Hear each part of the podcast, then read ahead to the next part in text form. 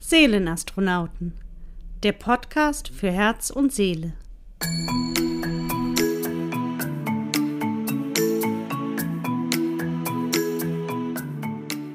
Hallo und herzlich willkommen zum zweiten Teil von Gewalt und Heilung bei Seelenastronauten.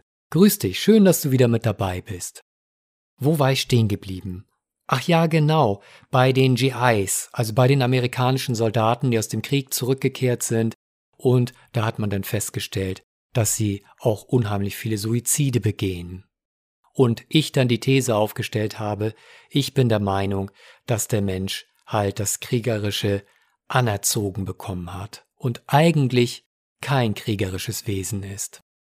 Und ich hatte auch davon berichtet, dass die meisten betroffenen GIs unter posttraumatischen Belastungsstörungen, also PTBS, ähm, leiden und Zehntausende von Veteranen kämpfen in den USA mit den Spätfolgen oder Langzeitfolgen dieser Erkrankung.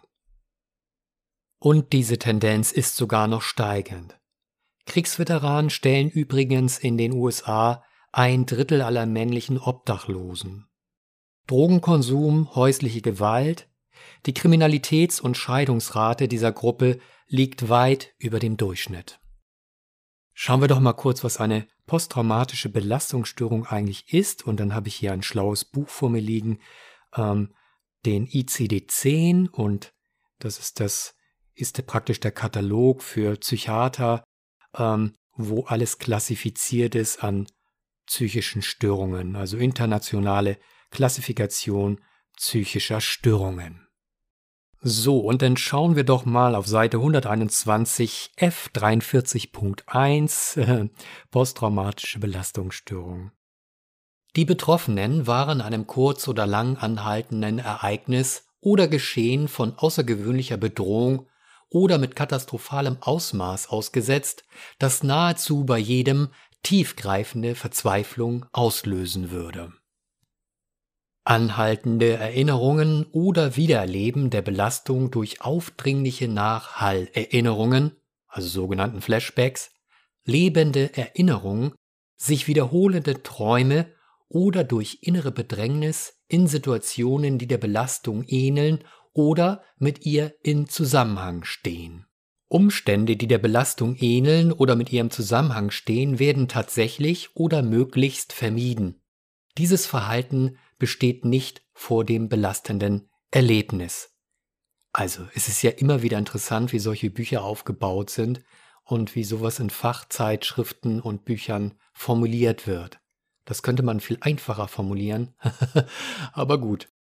Also ich werde dich jetzt nicht mit dem ganzen Text langweilen, das ist auch eher verwirrend, als dass man das versteht, wie es hier beschrieben ist, aber auf die Symptome möchte ich noch zu sprechen kommen und die sind nochmal sehr interessant für uns. Also zum einen erinnern die sich teilweise nicht mehr an die Aspekte der Belastung, die sie erlebt haben, und zum anderen haben die dann auch eine erhöhte psychische Sensitivität und Erregung. Also die leiden unter Ein- und Durchschlafstörungen, unter Reizbarkeit oder Wutausbrüchen, die leiden unter Konzentrationsschwierigkeiten, Hypervigilanz, das erkläre ich gleich, was das ist, und eine erhöhte Schreckhaftigkeit.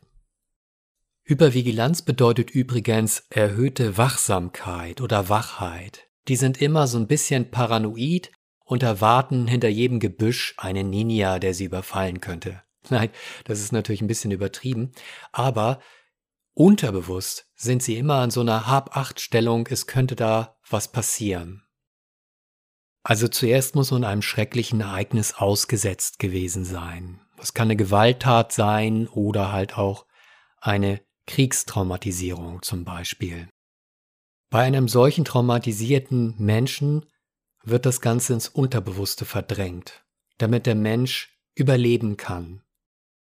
Aber die Erinnerungen leben energetisch immer weiter in der Person und das sorgt dann dafür, dass man sogenannte Nachhallerinnerung hat oder halt diese Flashbacks. Den kann schwindelig werden in so einer Flashback-Situation. Die sind schweißgebadet und können sich davon auch nicht einfach befreien. Wenn Sie schlafen, dann kann es sein, dass Sie immer wieder Träume von der traumatischen Situation haben und dann auch schweißgebadet aufwachen aus Albträumen heraus. Stell dir mal vor, dass du jede Nacht Albträume hast und schweißgebadet aufwachen musst und nie zur Ruhe kommst und immer wenn du abends ins Bett gehst, schon Angst vor dem Schlaf hast, weil du denkst, es könnte wieder so ein Albtraum kommen.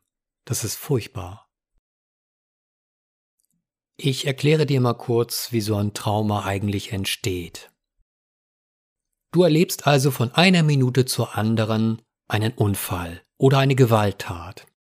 In dem Moment, wenn das passiert, ist es, als würdest du von einem Blitz getroffen werden. Das nennt man einen Schock erfahren. Du bist in einem Schockzustand. Deine körpereigene Energie, die dich normalerweise beschützt, schießt für einen Moment nach außen. Und diese Schockenergie dominiert dich dann. Dein komplettes Nervensystem ist auf Alarm eingestellt. Flucht oder Kampf ist jetzt das Motto. Adrenalin wird ausgeschüttet. Aber vielleicht bist du zu verletzt, um zu flüchten oder zu kämpfen. Vielleicht bist du auch nur so unter Schock, dass du völlig verwirrt bist und nicht weißt, was du tun sollst und ohnmächtig daliegst. So oder so, du kannst diese Schockenergie jetzt nicht richtig verarbeiten bzw. umsetzen, um zu kämpfen oder zu flüchten. Bei Beutetieren zum Beispiel in der Wildnis weiß man aus der Homöostase, dass wenn sie von Raubtieren angegriffen worden sind und sie entkommen sind, dass sie später durch Zittern und Schnaufen ihre körpereigene Energie wiederherstellen und die Schockenergie auf diese Weise ausschütteln können. Eine Antilope zum Beispiel ist ja des Öfteren Raubtierangriffen ausgesetzt. Und so hat die Natur diesen Weg gefunden, damit das Nervensystem sich wieder beruhigt und beim nächsten Angriff kann die Antilope wieder entkommen.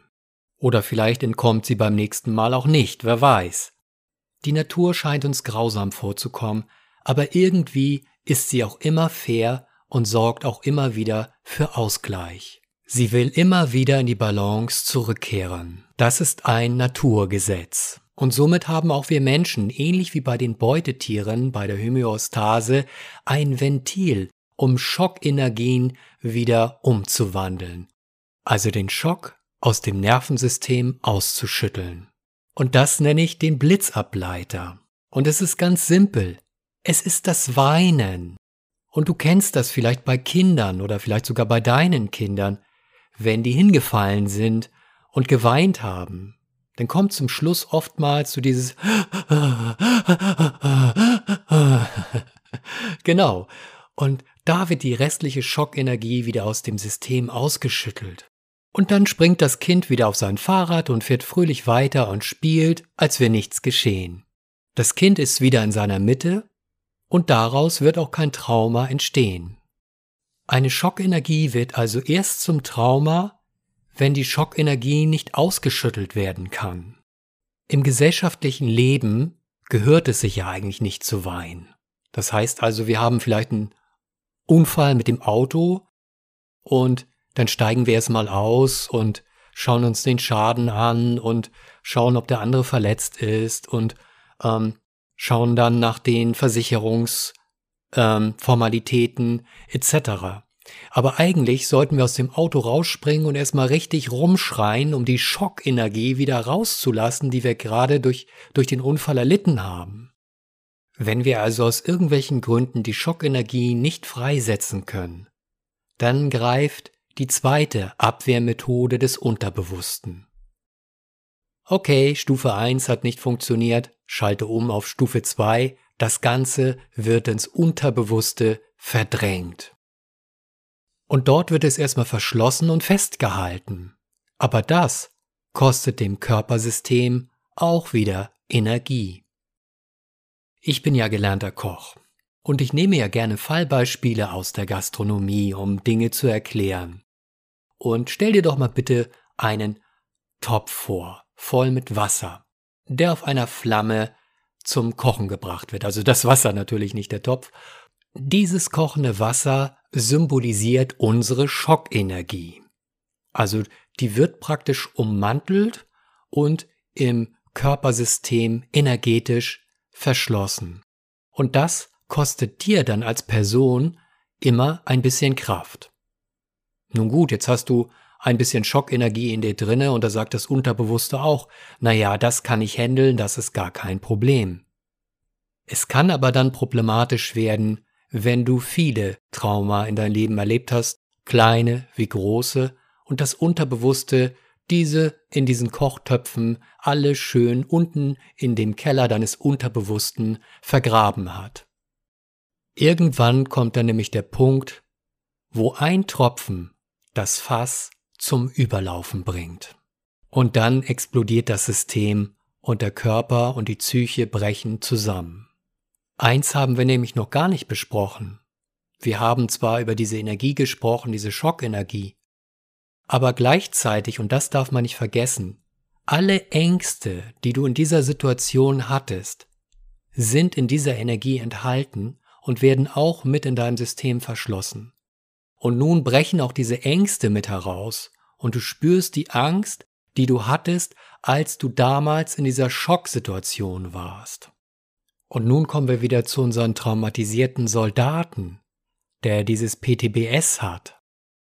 Bei dem hat sich natürlich durch seine Kriegserfahrung sehr viel Energie im System angesammelt, die er nicht loswerden konnte.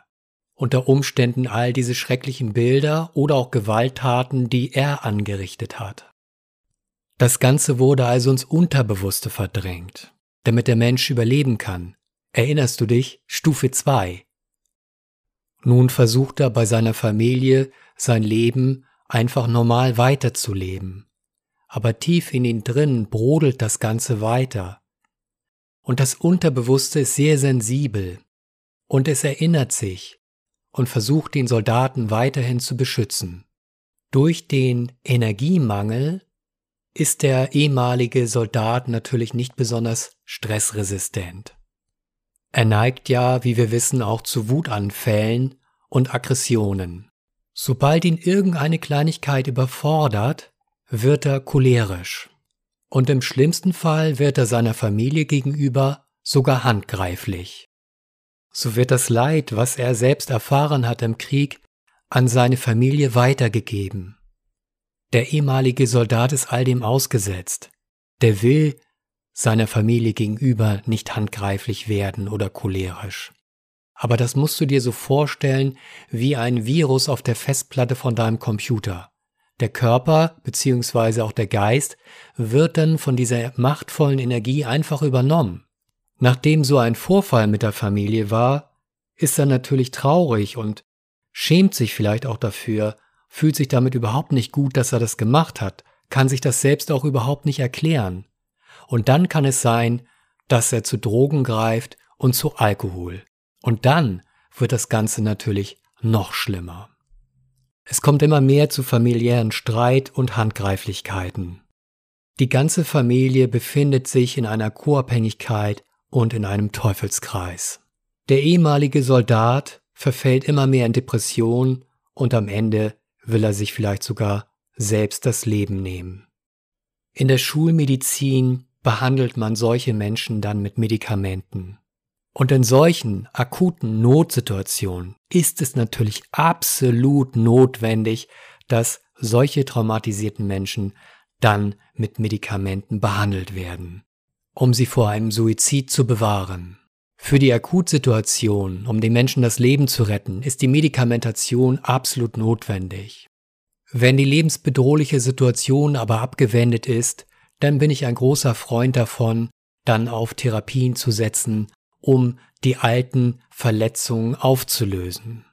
Wenn man jetzt weiter auf die Medikamentation setzt, dann wird die Energie weiterhin im Unterbewussten festgehalten und derjenige ist einfach nur noch ein Roboter, der in der Gesellschaft nur funktioniert und keinen Zugriff mehr hat auf seine wirklichen Emotionen und somit auch kein glückliches Leben führen wird. Aber wie kann man nun solche schwere Verletzungen in der Seele heilen? Nun, ich setze dabei auf die Liebe. Kommen wir doch nochmal zurück auf das Beispiel mit dem Kind, was sich verletzt hat. Ist vielleicht mit dem Fahrrad durch die Gegend gefahren und ist dann gestürzt und fängt dann an zu weinen. Was würdest du als Erwachsener tun, wenn du das mitbekommen würdest? Wenn es dein eigenes Kind wäre? Natürlich würdest du es in deine Arme nehmen, es lieb halten und ihm sagen, dass der Schmerz gleich vorbei ist, oder? Weißt du, wir sind alle irgendwann mal Heiler in unserem Leben. Und Mütter sind ganz oft Heilerinnen und Väter sind auch ganz oft Heiler oder Opa und Oma. Immer dann, wenn wir anderen Menschen Trost spenden, heilen wir. Das ist ein ganz natürlicher Vorgang. Da machen wir uns gar keine großen Gedanken, wir tun es einfach und wir teilen unsere Liebe mit unseren Liebsten, wenn sie verletzt sind oder traurig. Aber auf diese Weise kann dieses Kind aus unserem Beispiel ganz leicht sich von dem Schmerz, der Angst und von der Schockenergie befreien. Und das machst du mit deiner Liebe, die du zur Verfügung stellst. Ich erinnere mich gerade an eine Geschichte von einem buddhistischen Mönch. Dieser Mönch macht in den USA Retreats, und zwar für Gewalttäter oder für ehemalige Soldaten. Eines Tages hatte er wieder eine Gruppe von Männern verschiedenen Alters in seiner Gruppe. Jeder von ihnen hatte irgendetwas Traumatisches in seinem Leben erlebt, womit er heute nicht mehr zurechtkommt. Ein etwa 25-jähriger junger Mann erzählt seine Geschichte. Er lebt in einer Großstadt in den USA und er ist in einer Gang und mit einem Freund unterwegs. Und sie gehen die Straße längs und auf einmal kommt ein Auto vorbei und jemand schießt auf sie. Und sein Freund wird im Kugelhagel getötet. Und nun saß er da in der Gruppe wie ein Häufchen Elend und wartete auf das Urteil der anderen. Hätte er ihn nicht irgendwie retten können? Er fühlte sich schuldig. Nachdem es einige Zeit ruhig war, stand einer der Teilnehmer auf, ging zu ihm rüber. Er war ein ehemaliger US-Soldat, vollkommen tätowiert von oben bis unten, und er nahm ihn in seine Arme und sagte ihm, Du hast deinen Kameraden nicht im Stich gelassen, du hast im Feuergefecht Deckung gesucht, du hast deinen Kameraden nicht im Stich gelassen. Und dann fing der Junge an zu weinen. An dieser Stelle bekomme ich immer eine Gänsehaut. Und man denkt irgendwie, ja schlimmer kann's doch gar nicht kommen. Dieser arme Junge hat die ganze Zeit mit diesem Schuldgefühl leben müssen. Aber jetzt fängt der US-Soldat, dieser ehemalige US-Soldat an, seine Geschichte zu erzählen. Und er war irgendwie in Afghanistan stationiert. Und Tage vorher gab es so Selbstmordattentäteranschläge auf US-Posten. Und so stand er an so einem Posten, an so einem Außenposten, und eine Gruppe von Leuten kam auf ihn zu, und er rief diese Gruppe an, anzuhalten und nicht weiterzugehen. Die meisten blieben stehen, aber ein älterer Herr ging immer weiter auf ihn zu. Der Soldat rief ihm zu, bleib stehen, auf Englisch und Arabisch. Aber der Mann ging immer weiter auf ihn zu, und der US-Soldat schoss ihm in die Brust. Der Mann war sofort tot. Einige Frauen, die zu der Gruppe gehörten, stimmten ein Wehklagen an. Und irgendwann kam jemand, der übersetzen konnte, und sagte dem Soldaten, dass der Mann nicht hören konnte. Er war taub. Ja, da kann ich nur sagen, was der Krieg mit uns macht. Der Soldat hatte so eine Angst vor einem Selbstmordattentäter, dass er die Signale gar nicht erkannt hat, die der alte Mann ausgestrahlt hatte. Und mit diesem Schuldgefühl musste er jetzt leben. Nachdem beide Männer ihre Geschichte erzählt hatten, standen alle anderen in der Gruppe auf und umringten die beiden und sangen ein Lied. Das war irgendein afrikanisches Lied von Kriegern, die ausgezogen sind und danach wieder zu ihren Familien unversehrt zurückgekehrt sind. Und nach und nach entspannten sich die beiden Männer immer mehr Arm in Arm, bis die Seelen wieder in ihre Körper zurückkehrten. Und das ist das, was Liebe bewirkt. Auf diese Weise konnten die beiden Männer ihre Schuldgefühle heilen. Diese Geschichte berührt mich immer wieder, und es gibt viele Wege, Heilung zu finden, aber ohne Liebe wirst du nie Heilung finden. Deshalb ist es immer so schwierig, wenn man solche Verletzungen hat und zum Psychotherapeuten geht und das alles nur auf der analytischen Ebene bearbeitet wird. Und ich höre oft von meinen Klienten, Marco, wie kann es denn sein? Ich bin seit fünf Jahren in Therapie und ich bin nur einmal bei dir und es hat schon so viel bewirkt. Und ich sage dann immer, dass es damit zu tun hat, dass ich nicht auf der analytischen Ebene arbeite, sondern ich arbeite auf der emotionalen und mentalen Ebene mit meinen Klienten. Und dadurch kann Liebe wirken und die Liebe heilt alles. Ich will jetzt auch nicht jede Form von Psychotherapie verteufeln, um Gottes Willen, das steht mir gar nicht zu und es gibt großartige Therapeuten da draußen. Bitte nicht falsch verstehen.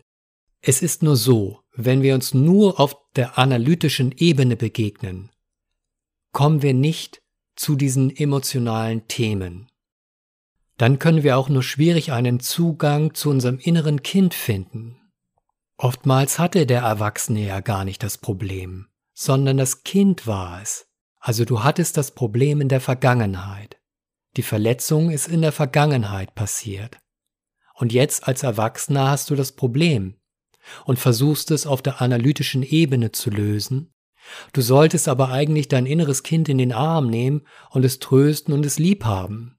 Ich weiß, das klingt so simpel, aber so funktioniert Heilung. Nun hatte ich die meiste Zeit das Beispiel des Soldaten. Aber natürlich haben wir auch in unserer Gesellschaft Traumatisierung zu verzeichnen. Unter anderem auch in den Familien. Und auch dieses Leid wird aus der Vergangenheit immer weitergetragen in unsere Kinder hinein und die geben es wieder weiter an ihre Kinder. Und diesen Teufelskreis müssen wir durchbrechen. Die Buddhisten glauben übrigens daran, dass man Traumatas von den Ahnen übernommen hat. Und wenn das Kind zum Beispiel das Trauma übernommen hat von dem Vater, übernimmt es auch die Heilung, wenn es sich selbst heilt, für den Vater oder halt anderen Familienmitgliedern. Ich finde, das ist eigentlich eine sehr schöne Idee. Aber ob da wirklich was Wahres dran ist oder nicht, spielt eigentlich keine Rolle. Wichtig ist für dich, wenn du dich entschließt, Heilung zu finden, dass du das für dich tust. Und wenn du es für dich tust, und dann deine Familienmitglieder auch etwas davon haben, weil sie deine neue Energie spüren und deine Liebe spüren und sich dann vielleicht motiviert fühlen, fühlen, auch Heilung für sich selbst zu finden, dann ist das sehr viel wert und kann all diese Teufelskreise durchbrechen. Ich kenne eine Geschichte von einem jungen Mann, der gerne eine Zigarette von einem anderen jungen Mann haben wollte. Dieser sagte aber nein und ging einfach weiter. Daraufhin wurde der erste junge Mann ziemlich wütend, lief ihm nach und schlug ihn zusammen. Kurze Zeit später wurde er von der Polizei festgenommen. Er wurde verurteilt und unter anderem zu seiner Gefängnisstrafe bekam er noch eine Antigewalttherapie. Und in dieser Therapie wurde dann von ihm verlangt, dass er mit seinem Opfer telefonieren sollte, um sich bei ihm zu entschuldigen. Das wollte er auf gar keinen Fall tun. Als man ihn fragte, warum er es nicht tun wollte, sagte er vehement, auf gar keinen Fall werde ich das tun, der Typ war ein Arschloch, der wollte mir nicht mal eine Zigarette abgeben. Nun im weiteren Verlauf der Therapie wurde er aber immer ein bisschen weicher und weicher an seinem Herzen und irgendwann war er dann doch bereit, mit seinem Opfer zu telefonieren. Und dieser Telefonanruf veränderte sein Leben. Der Täter erwartete, dass seine Entschuldigung nicht angenommen wird. Aber es passierte genau das Gegenteil. Das Opfer war total freundlich zu ihm, freute sich, dass er angerufen hatte und sagte ihm, dass er stolz auf ihn ist, dass er das jetzt tut. Dass es ihm viel bedeuten würde, dass er jetzt mit ihm spricht. Und dass er ihm wünsche, dass diese Therapie ihm hilft, gesund zu werden und heil zu werden. Der Täter war nach diesem Telefonanruf vollkommen aus dem Häuschen. Mensch, mit dem hätte ich gerne ein Bier getrunken, sagte er daraufhin. Ja, stell dir das mal vor, die hätten eigentlich Freunde sein können. Aber das Ego dieses Täters, sage ich jetzt mal, war so stark und er hat sich so angegriffen gefühlt, weil er nun keine Zigarette von seinem Opfer bekommen hat, dass er ihm stattdessen zusammengeschlagen hat. Der wusste es nicht besser. Der wusste gar nicht, wie er mit dieser Situation umgehen sollte. Und das vermeintliche Opferarschloch, sage ich jetzt mal, ist so gütig und liebevoll und verzeiht ihm vollkommen. Das beeindruckt mich sehr. Denn ich kann mir denken, dass das Opfer auch sehr zu leiden hatte unter dieser Schocksituation, die er erlebt hat, und dass er sicherlich auch sein Trauma davon getragen hat. Trotzdem ist er für seinen Täter in Vergebung gegangen. Und durch diese Form der Vergebung tritt auch für ihn Heilung dann ein. Unser Ego ist oft dominant und manchmal sehr starrsinnig, starrsinniger, als es uns eigentlich gut tut. Und manchmal verleitet es uns zu Dingen, die wir nachher im Nachhinein bereuen. Zu Anfang habe ich ja gesagt, dass der Mensch eigentlich kein Krieger ist. Und zu der Meinung stehe ich immer noch auch wenn wir oft kriegerische Handlungen ausüben. Aber du siehst vielleicht anhand der Fallbeispiele, die ich bereits gegeben habe, dass der Mensch, nachdem er eine Gewalttat zum Beispiel ausgeübt hat, sich danach oft schlecht fühlt oder sogar bereit ist, sich innerlich selbst zu zerstören durch Schuldgefühle. Warum ist das so? Jetzt wird es ein bisschen spiritueller. Du bist nämlich nicht dieser Körper, der du glaubst zu sein. Die meisten Menschen identifizieren sich mit ihrem Körper, mit ihrem Namen, mit ihrem Beruf, mit ihrer Religion, mit ihrem Sport und all das. Sie sind aber eigentlich die Gedankenkraft oder die Seele, die für einen kurzen Moment, für einen Liedschlag im Universum, eine körperliche, menschliche Erfahrung macht. Wir kommen also aus einer anderen, feinstofflicheren Dimension und machen hier auf diesem Planeten Erde eine menschliche Erfahrung. Um das ganze Spiel noch ein bisschen spannender zu gestalten, haben wir das Ego dazu bekommen und die damit verbundenen Emotionen. Die Seele selbst oder die Gedankenkraft, die dich ausmacht, vergisst ihre Herkunft und verankert sich vollkommen mit dem Körper und mit den Emotionen. Sie verliert sich förmlich in dieser irdischen, menschlichen, emotionalen Erfahrung. Wir identifizieren uns also mit unserem Körper, haben unsere wirkliche Herkunft vergessen und erleben nun diese verschiedenen Abenteuer auf dem Planeten Erde. Und an diesem Punkt sagen mir dann viele Leute, Marco, du willst ja wohl nicht sagen, dass ich mir das Leben selbst ausgesucht habe, was ich lebe. Das hätte ich mir nie selber ausgesucht. Warum sollte ich mir so schwere Bedingungen ausgesucht haben? Ich habe eine furchtbare Familie, ich habe einen furchtbaren Job, ich bin so unzufrieden mit meinem Leben. Das hätte ich mir doch so selbst nie ausgesucht. Da muss ich denn leider sagen, das hast du doch. Aber das hat nichts mit Schuld oder so zu tun oder dass du in deinem vorigen Leben irgendwas falsch gemacht hast und in dieser Reinkarnation einfach abgestraft wirst vom Universum. Wenn du ein Spiel spielst, dann wird es doch auch mit der Zeit langweilig, wenn die Regeln zu leicht sind, oder? Dann wirst du so ein Spiel vielleicht ein oder zweimal spielen und dann wirst du dir ein besseres Spiel aussuchen, wo die Regeln vielleicht ein bisschen herausfordernder sind. Und das macht die Seele ganz genauso. Wenn sie viele Inkarnationen hinter sich hat und schon einige Erfahrungen gesammelt hat, dann sucht sie sich unter Umständen eventuell eine Mission aus, die viel schwieriger ist als die vorigen Missionen. Und der einzige Grund, warum sie das tut, ist, um sich weiterentwickeln zu können, um zu wachsen und immer mehr über die Liebe zu lernen, aber auch immer mehr zu lernen, wie man in der Materie Dinge erschafft. Denn sie kreiert in ihrem Geiste ihr Schicksal.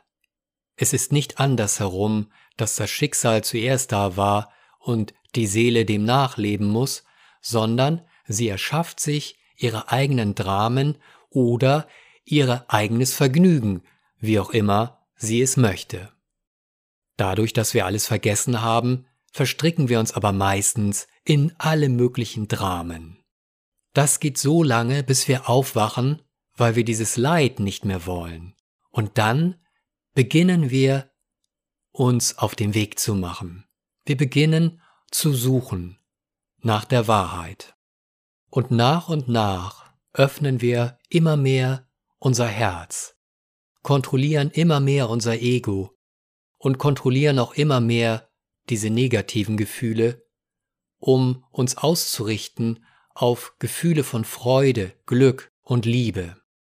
Die spirituelle Welt hat uns so etwas wie geistige Gesetze mitgegeben. Und jedes Mal, wenn wir dagegen verstoßen, dann spüren wir das. Natürlich ist das alles unbewusst in der Regel. Aber sobald wir irgendetwas getan haben, was einen anderen Menschen verletzt, spüren wir das und wir fühlen uns in der Regel nicht besonders gut dabei. Man könnte die Seele auch als spirituelle Liebe bezeichnen. Diese spirituelle Liebe bist du. Und es ist die höchste Form der Liebe, die man sich vorstellen kann. Damit meine ich nicht die emotionale Liebe, die mit Sexualität verbunden ist hier auf Erden.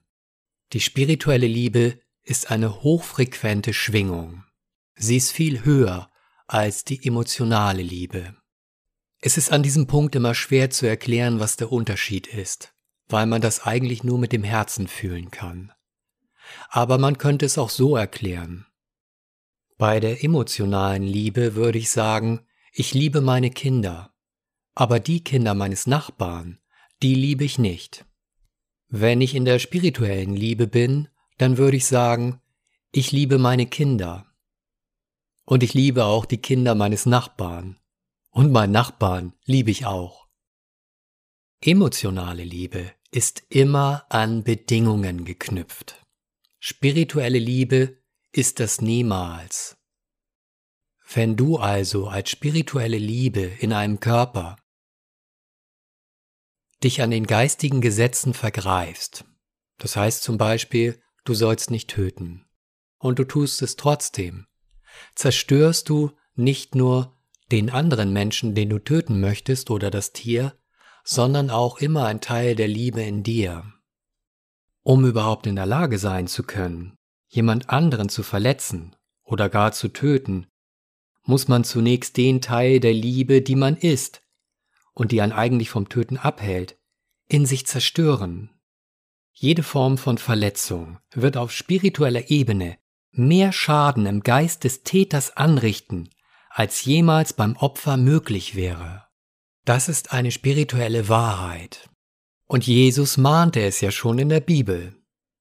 Denn wer das Schwert nimmt, der soll durch das Schwert umkommen. Das heißt, wenn wir jemanden angreifen oder töten wollen, müssen wir erst die Liebe, die wir sind, in uns selbst, die müssen wir zerstören. Und das ist unsere moralische Instanz, die aus der spirituellen Welt immer Kontakt mit uns hält. Und das ist dann auch der Grund, warum viele Menschen, die anderen Leid zugefügt haben, später das Ganze bereuen und es gerne anders tun würden. Und in unserem Fallbeispiel mit den Soldaten, die das dann nicht ertragen können, weil sie diese Liebe, die sie sind, hätten eigentlich anders einsetzen sollen, aber zum Zerstören eingesetzt haben, dass sie es dann auf Dauer nicht ertragen und sich dann selbst richten.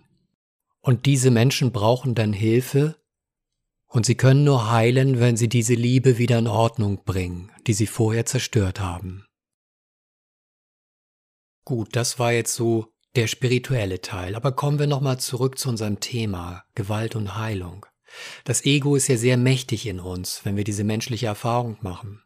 Das Ego hat auch eine wichtige Funktion, um uns zu beschützen in bestimmten Situationen.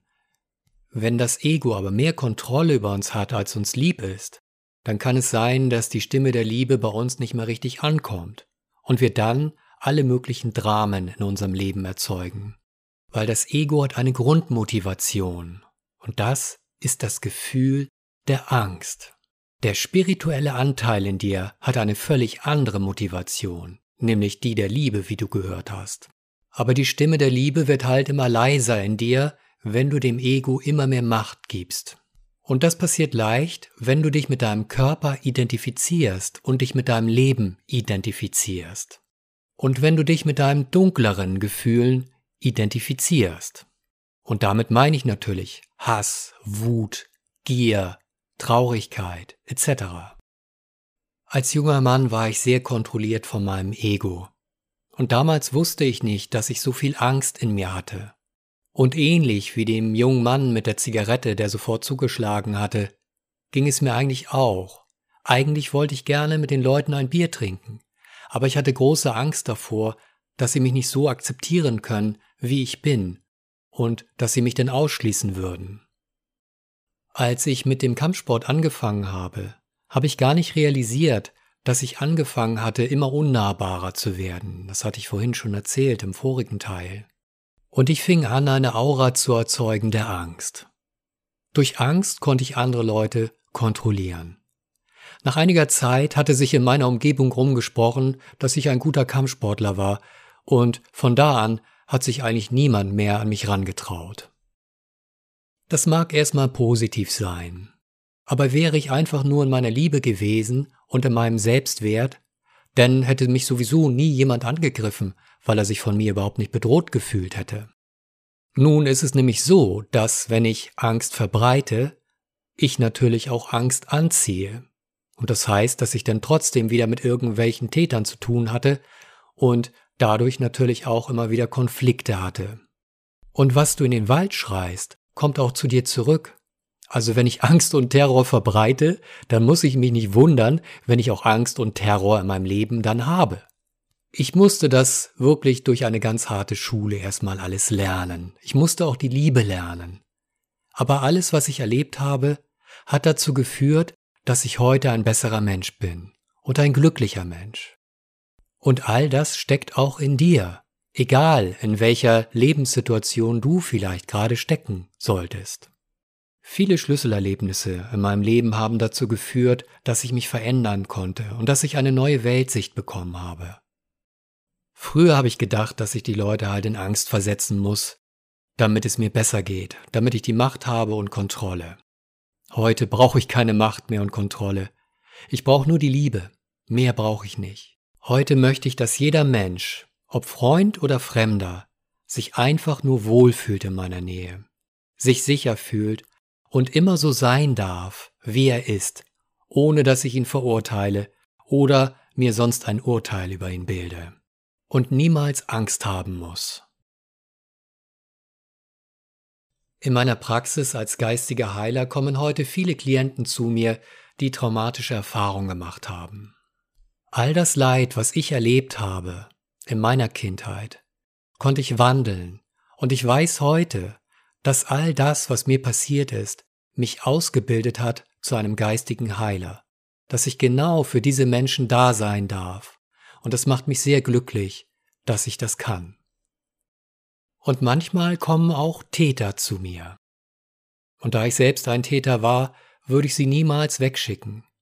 Und immer wenn jemand zu mir kommt und mir sagt, Marco, ich habe einen Fehler gemacht, ich habe meine Frau geschlagen, und ich wollte das nicht, und es tut mir so leid, und ich war wie fremdgesteuert, dann weiß ich, dass er die Energie eines Täters in sich hat, aus seinen Verletzungen. Ein Mensch, der wirklich bösartig ist und andere Menschen aus Bösartigkeit quält, der würde niemals zu einem Heiler gehen, um sich helfen zu lassen. Erinnerst du dich noch an den Satz, wenn du mit deinen Händen jemand verletzen oder sogar töten kannst, dann brauchst du etwas, womit du die Menschen auch heilen kannst, damit du wieder in deine Mitte kommst? Das war mein Reiki-Lehrer damals. Und wie du siehst, habe ich mir das wirklich zu Herzen genommen. Und mit all meiner Kampfsporterfahrung und all meiner Heilererfahrung habe ich dann eines Tages das Spirit Fighter Projekt entwickelt. Ich arbeite dort mit jugendlichen Gewalttätern und sie lernen Reiki. Sie lernen, statt was sie vorher getan haben, mit der Faust zuzuschlagen, diese Hand zu öffnen und jemand anderen aufzulegen, also jemand anderen zu heilen. Diese jugendlichen Männer haben es nicht anders gelernt, wie wir wissen, und sie hatten keine liebevollen Vorbilder. Und Reiki ist so ein wunderbares Werkzeug, um ihre Herzen zu erreichen, sie zu öffnen und sie eventuell, wenn die jungen Männer das denn wünschen, bessere Menschen zu werden, andere Wege zu gehen. Unsere Jugend braucht einfach gute Vorbilder. Es ist ja in Ordnung, männlich zu sein. Es ist auch in Ordnung, ein Krieger zu sein. Aber immer zu den richtigen Zeiten. Und nichts ist besser, als ein Krieger der Liebe zu sein. Zum Spirit Fighter Projekt habe ich auch einen Artikel geschrieben, den kannst du auf meiner Homepage finden, marcohennings.de unter das Spirit Fighter Projekt. Falls du solche Verletzungen in dir tragen solltest, egal ob als Täter oder als Opfer, falls du Kontakt mit deinem inneren Kind aufbauen möchtest oder dein inneres Kind heilen möchtest, dann buche doch bei mir eine persönliche Heilsitzung zum Beispiel. Oder du kommst in eines meiner wunderbaren Reiki-Seminare oder in eines meiner wunderbaren Heilerseminare. das war die Werbung. Du findest mich auch auf YouTube unter Marco Hennings oder du findest mich jetzt natürlich auch auf Spotify unter Seelenastronauten. Gib mir gern einen Daumen nach oben, falls du das bei YouTube hörst. Wenn du das bei Spotify hörst, dann empfehle mich doch gerne weiter, wenn dir der Podcast gefallen hat. Ich bedanke mich für deine Aufmerksamkeit und vielleicht sehen wir uns ja bald wieder bei meinem nächsten Podcast. Zerstörte zerstören, geschlagene schlagen, gefolterte foltern, geheilte heilen. Von Alfred Seelacher. In diesem Sinne alles Gute für dich Heile in Liebe. Dein Marco Hennings.